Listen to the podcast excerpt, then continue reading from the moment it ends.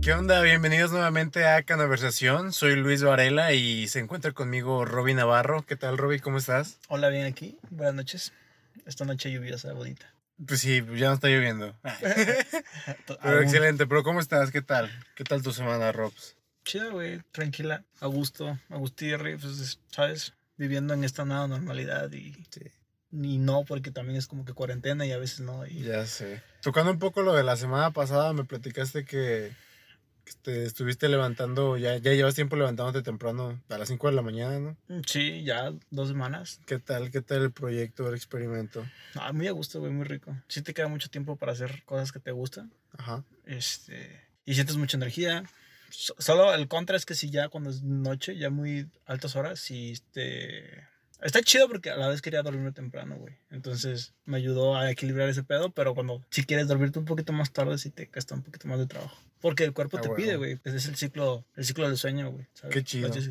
Pero sí te has sentido más productivo Sin y todo pedo, sí, no, me encanta, güey. Me encanta, porque ya son las 9 de la mañana y, ¿sabes? Puedo tirarme a jugar Call of Duty, y ya cumplí con lo que tenía que hacer. Obviamente porque ahorita no estoy como en un trabajo súper de planta, ¿verdad? Si fuera así sería otro asunto. Pero dale. Qué chido. pues, pues bien, Robbie, tranqui, tranqui, tranqui. El día de hoy traemos dos temas interesantes, muy, muy frescos y yo creo que, bueno, yo tenía ganas de hablar de esto porque me parece, me parece relevante con la actualidad que está viviendo México, que el primer tema va a ser la fuga de talentos. Bueno, bueno, sí, fuga de talentos, fuga de, de, de, las personas de por qué se van de un lugar donde están, ¿no? ¿Qué los impulsa a hacerlo? ¿Por qué? Y más adelante vamos a hablar de este nuevo negocio que está dando mucho de qué hablar. Mucho de qué hablar, muchos beneficios ya en unos países donde ya es legal y que se sigue hablando, al menos en México, que es la, los nichos nuevos que podría haber con la legalización de la marihuana y cómo ayudaría y beneficiaría el tema de la industria comercial legal de la marihuana en México. Y en el mundo, claro. Vamos a ver pues, qué, qué tal. Ok, sí, ok. Entonces vamos a empezar con la fuga de talentos, ¿no? Vamos a empezar con fuga de talentos que la fuga de talentos es? La fuga de talentos yo la considero o siento que es cuando en un país o en una institución o en donde sea existe cierto, cierta persona talentosa o con cierta ímpetu de hacer algo, algo innovador o que es muy bueno en algo y que no se le da el apoyo o el impulso necesario para lograrlo en ese ámbito en el que está y tiene que moverse de ámbito, de país, de, de lo que sea, de trabajo, etcétera, etcétera, ¿no? Por ejemplo, la, razón de la migración, de que la gente se vaya de un país a otro, pues por buscar oportunidades que quizás no tiene en su país, ¿sabes? Porque, por ejemplo, aquí en México la gran mayoría que se va a trabajar a Estados Unidos es por una mejor oportunidad, por tener mayor ingreso económico, porque, porque pues ganando en dólares pues van a ganar mejor. Sí, inclusive gente que se va a trabajar en un trabajo tranqui en Estados Unidos gana aproximadamente entre 500 y 600 dólares a la semana y es como un sueldo gerencial aquí en México. Imagínate estar ganando 40 mil pesos, ¿no? Por andar pues sí. Convierte esos 500 dólares en cuatro semanas, son 2 mil dólares al mes. Con 2 mil dólares al mes son 44, 45 mil pesos. 44 mil pesos. Muy buenos. Inclusive está difícil conseguirlo ahorita, un trabajo que te pague arriba de 24 mil pesos. Aquí en México, ¿dónde vas a conseguir? Bueno, o sea, está muy complicado que consigas un trabajo que te pague 44 mil pesos si no tienes, no sé, una licenciatura. Experiencia. Y eres el, el más chingón aquí de, de todo, ¿sabes? O sea, ya es bastante complicado. Entonces siento que esa es una de las razones por las cuales la gente se va por una mejor oportunidad económica y mejoría de, su calidad de vida. Otra razón por la que yo creo que la gente se va es porque pues aquí no existe el apoyo a lo que ellos se dedican o hacen o quieren. O no sé, por ejemplo, hubo, no me acuerdo del nombre de esta chica, una eh, atleta que es, que es, mexicana, pero también comparte nacionalidad con otro país de, del Medio Oriente. Bueno, esta chica jugaba para los Juegos Olímpicos de, de México Y, y, era muy buena en su disciplina. Creo que era esgrima, si mal no recuerdo. Pero aquí en México no se le ah, dio el, el, el, apoyo necesario o hubo un problema que tuvo con, con alguna institución mexicana que se quitó la nacionalidad mexicana y ahora está peleando para el equipo de, pues, del otro país, ¿sabes? O sea, y es muy buena, pero por una, yo creo que igual y pendejada, no sé. pues eh, en México no se le dio. no la registraron. Ah, correctamente. Bueno, sí, pero el chiste es que el talento está en otro lado, no está en otro país, está explotando en otro lugar, que sí le está dando el valor, que sí le está dando el seguimiento, la importancia al talento de esa chica, al talento de un buen de, de, mexicanos jóvenes y grandes que aquí no lo aprovecha, aquí en México. Está triste que el gobierno no pueda este, desarrollar una manera de mantener el talento más chingón de México en México, ¿no? que tengas que salir a buscar oportunidades porque en tu país no está tan chido conseguir un trabajo con toda la experiencia que tienes donde no te van a pagar a lo mucho 30 mil pesos, ¿no? Exacto. ¿Tú crees que, crees que Carlos Santana tendría el mismo éxito que tiene ahorita si hubiera hecho su carrera como músico en México y no en Estados Unidos como lo hizo? No, no, pues no, ni de pedo. Yo creo que no, güey. Otro ejemplo es este güey, el que inventó la televisión a color. Ah, sí, es un, de hecho es un ejemplo que te ponen en la escuela, o bueno, desde antes, ¿no? Ajá. Ahí te, están diciendo como en México no, a veces no son lo suficientemente visionarios para apoyar. Exacto. Y eso ha pasado también en la industria del cine, como por ejemplo con los directores que ya tienen hasta Óscares como Guillermo del Toro, Iñárritu, y había otro que ya se me olvidó, Cuarón, eh, ese, Cuarón. O sea, ellos tres son mexicanos, pero tienen que, se fueron a Estados Unidos, a Hollywood, ¿por qué? Porque es la industria del cine que les va a dar esos reconocimientos que ya se ganaron, porque pues la neta son la mera pistola en lo que hacen. Y es por ello que como en México no se les dio esa oportunidad de reconocimiento y crecimiento para extenderse a más países, pues ya lo lograron en Estados Unidos. Sí, claro, ¿no? Un país que sí tiene las herramientas y disposición para que puedas explotar tu talento. Canadá es un ejemplo muy bonito, güey. Es un país, eh, ¿has visto sus universidades? O sea, literal. Hermosas. No, y, el, y deja tú lo hermoso, o sea, el, el sistema que tienen, el apoyo, el, el tipo de aprendizaje en Canadá, hay que admitirlo, es diferente. tan solo en el valor ético, ¿no? Porque ¿a qué crees que se le deba el, el, principal problema de la fuga de talentos? ¿O ¿Cuál es el principal problema? ¿Por qué no puede lograr el país mantener sus talentos en México? Siento que es porque se les niega la, la oportunidad de crecimiento por el hecho de la mala práctica del típico el que no transa no avanza, ¿sabes? y esa, esa, frase, ¿no? Que, que te enseñan desde niño a veces. O bueno, no te enseñan, pero se normaliza o la escuchas y es como... La escuchas y la normalizas y está mal. Esa frase está súper ojete. Es una mala frase porque realmente no tienes que transar a nadie para avanzar. Tienes que echarle ganas a lo que estás haciendo y cuesta quizás un poco más, pero es honesto. Sí, exactamente, concuerdo con eso. O sea, y es que también un país donde el trabajar con honestidad a veces tiene muchas trabas, güey, o es muy difícil porque estamos en un país corrupto. Bueno, y en América Latina creo que también es en general, pero les cuento nuestra experiencia en México, que aquí a veces el que tiene la palanca, aunque seas un candidato perfecto para algún tipo de trabajo, para algún tipo de puesto, para algún tipo, no sé, etcétera, etcétera. Algo más, si alguien tiene palanca, lo va a conseguir simplemente por el hecho de tener palanca. No en todos los casos, pero sí son comunes, ¿no? Y eso es lo que está gacho y sí es un problema como que de ética aquí dentro del país. Sí, está bien gacho eso de pelear bien machín en el ámbito laboral, ¿no? Pelear bien machín por un puesto y que se lo terminen dando a alguien más porque es conocido de, de tu jefe o es su amigo lo que sea y que él se quede ese puesto, como pasa mucho en la política. ¿Se roban puestos en la política? Sí. Sí. que pueden, ah, no, es que es mi sobrino y lo voy a poner a cargo de esta cosa. No tiene ni la menor idea de qué es eso, pero... No, no sé. Luego te encuentras unos candidatos que dices, wow.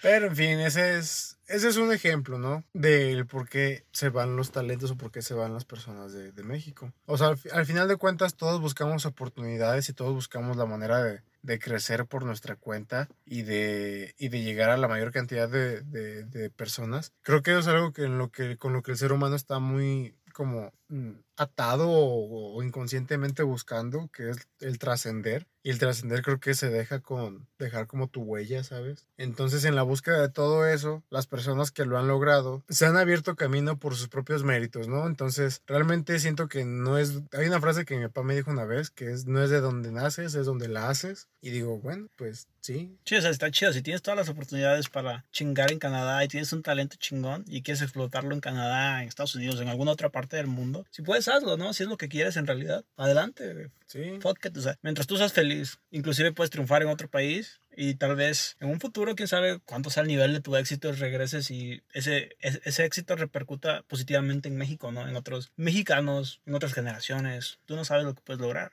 Sí, creo que pues, lo más importante sería pues prepararse a sí mismos para seguir chingándole y, y donde sea que la hagas y cada decisión que, que, uno toma pues te lleva por diferentes caminos, ¿no? Entonces pues ya. Nada más, si son buenos en algo, síganlo y no importa dónde sea, háganlo. Fuck it. Ok, bueno, y hablando de los talentos fugaces, eh, también hay cosas que vienen a México, ¿no? Oportunidades, nuevos mercados emergentes, como es el de la marihuana, ¿no? El negocio de la marihuana en México ya casi casi es un hecho, ¿no? Ya, ya se viene, ya estamos a nada. Bueno, creo yo que estamos a nada, no sé. Pueden pasar todavía unos cinco años más. No, no pueden pasar cinco años más, güey. Ya el próximo año yo creo que se debe legalizar.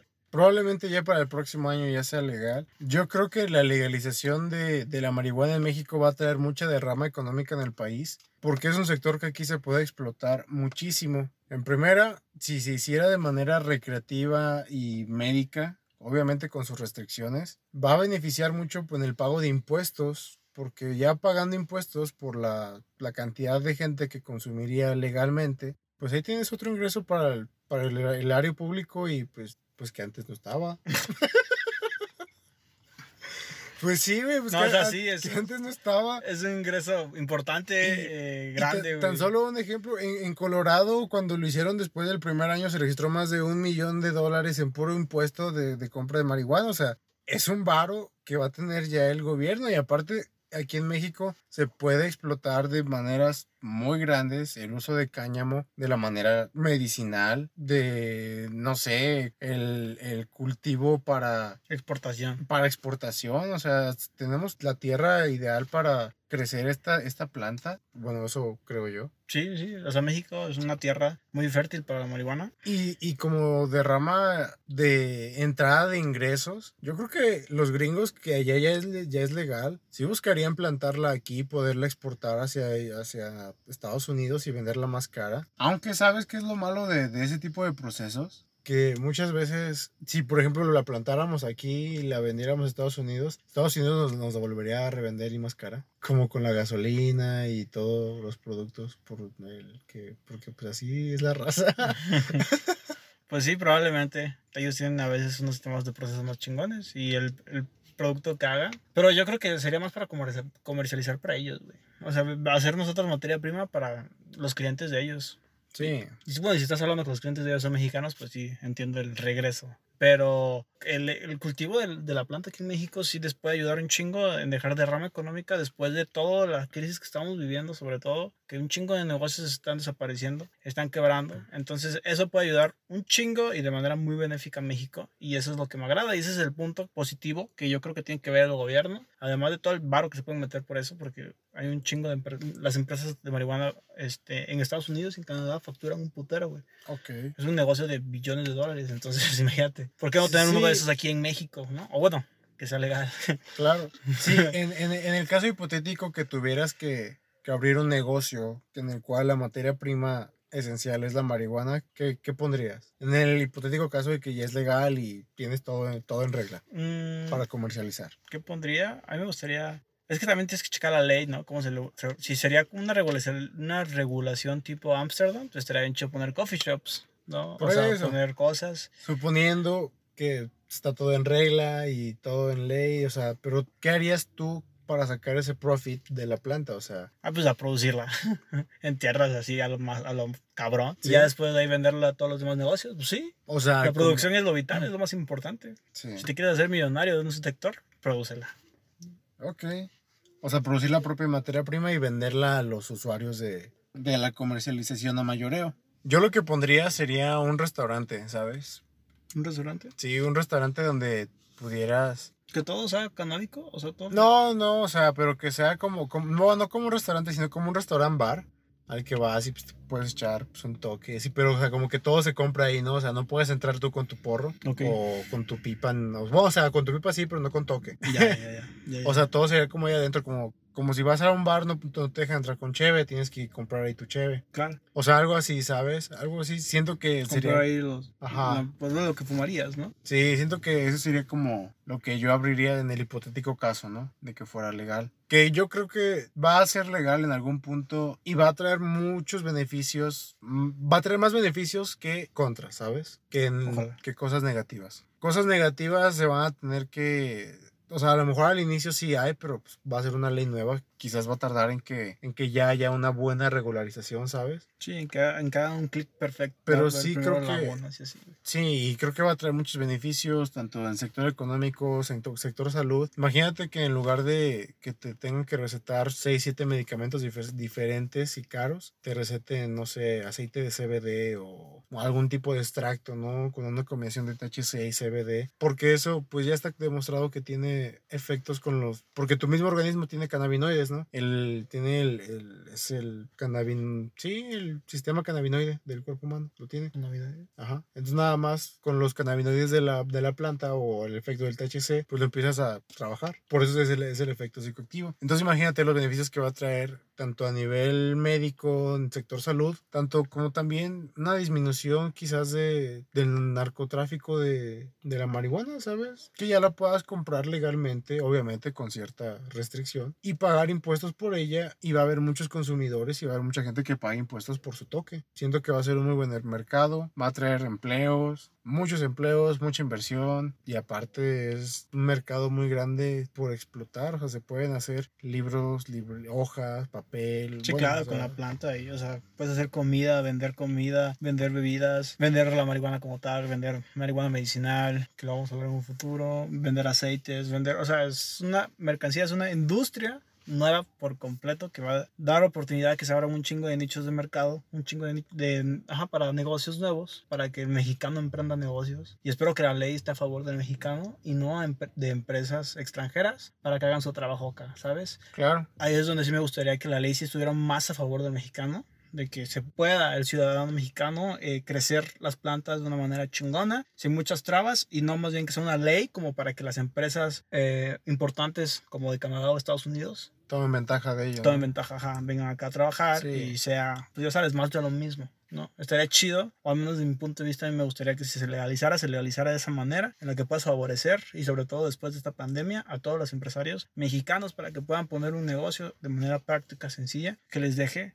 muchos ingresos, porque va a ser una industria completamente nueva. Sobre todo después de esta pandemia, después de esta pandemia vamos a tener que buscar y rascarle por todos lados. Y ya hemos visto que trabajos nuevos se inventan, como lo pasó con las tecnologías, ya hay trabajos en internet, o sea, no veo, no veo por qué no poder generar mayor producción de algo que es natural como el cáñamo y utilizarla a beneficio del propio país para su propia comercialización e industria. A final de cuentas, pues el alcohol y el tabaco es legal, ¿no? Son más dañinas incluso, en ciertos aspectos. Entonces siento que es una oportunidad muy grande que se debe de aprovechar y se debe de tomar. Y, y ya. Sí, pues eh, hay empresarios, visionarios, chavos, chavas que quieran emprender, pues ahí, ahí está el, posible próximo business interesante que, que puedas hacer. Eh, Va a estar bien chido que ya sea legal, pues trabaja en tus talentos y si puedes combinar tu talento con algo que tenga que ver con la marihuana, fuck it, hazlo, ¿no? Igualito haces millonario a través de ello.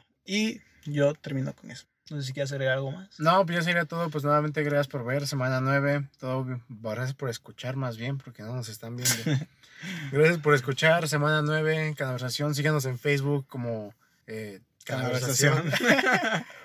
Y ahí subimos unos videos, pequeños trailers de los episodios. Chequenlos, están interesantes. Y nos vemos la otra semana. Pronto, una sorpresa, quizás. Pronto. Fuck it. Fuck it, chao.